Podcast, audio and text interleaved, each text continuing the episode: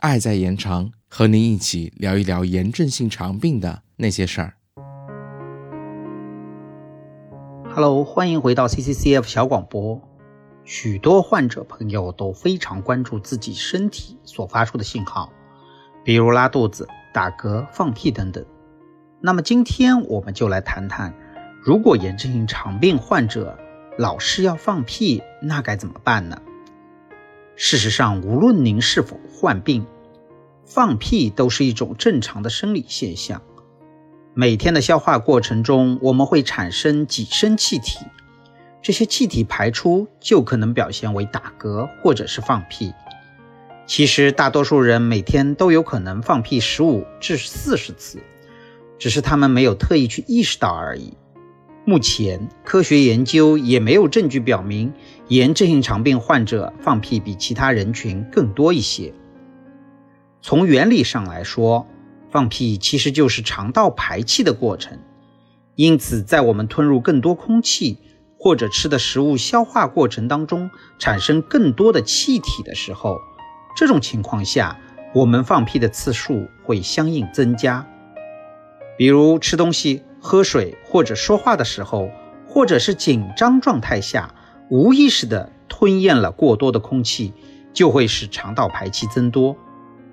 而有生活经验的你，一定会听说过，或者是经历过，吃了萝卜、黄豆等食物呢，容易放屁。的确是这样，因为这些食物很难被我们的肠道消化，但它们却会被肠道里的产气细菌所代谢。因此导致放屁增加。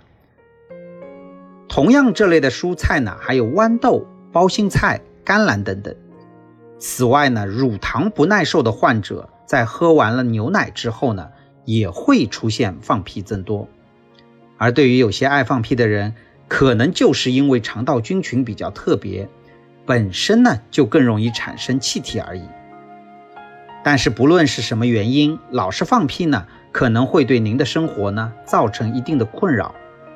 下面呢，我们提供几个方面的建议。首先呢，说说食物本身。食物呢，有一些特殊的类型呢，产气量比较多，但是这也是因人而异的。有一些人呢，会因为食物产气，但有一些人呢，进食同样的食物之后，产气的量并不是很多，个体的差异比较大。因此，我们建议您坚持记录一至两周的饮食日记，记下您吃的、喝的所有的东西，以及吃喝之后的感受。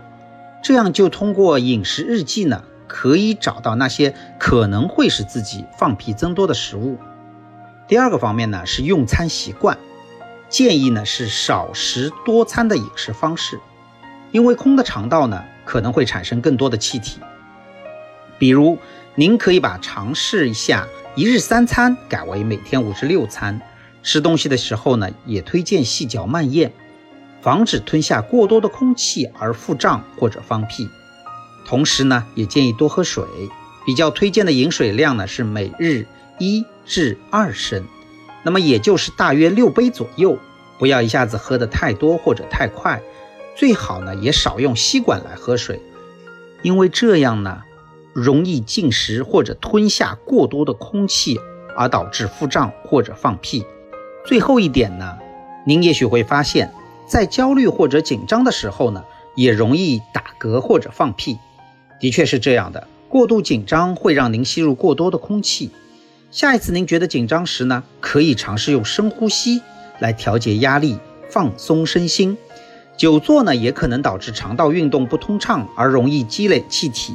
从而导致放屁增多，所以建议呢要避免久坐，至少每半小时要活动一下，这样呢可以伸伸手臂、伸伸脖子，使气体呢更容易排出。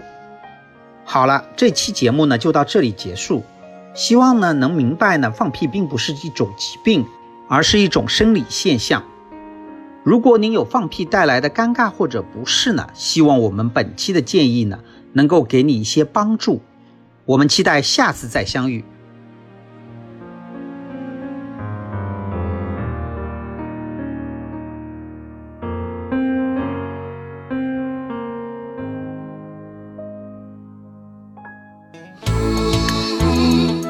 本节目由 CCCF 爱在延长炎症性肠病基金会独家录制播出。节目内容感谢由浙江大学出版社出版的《溃疡性结肠炎和克罗恩病你问我答》丛书。更多详情请欢迎关注爱在延长官方网站及微博、微信公众号，期待您的互动。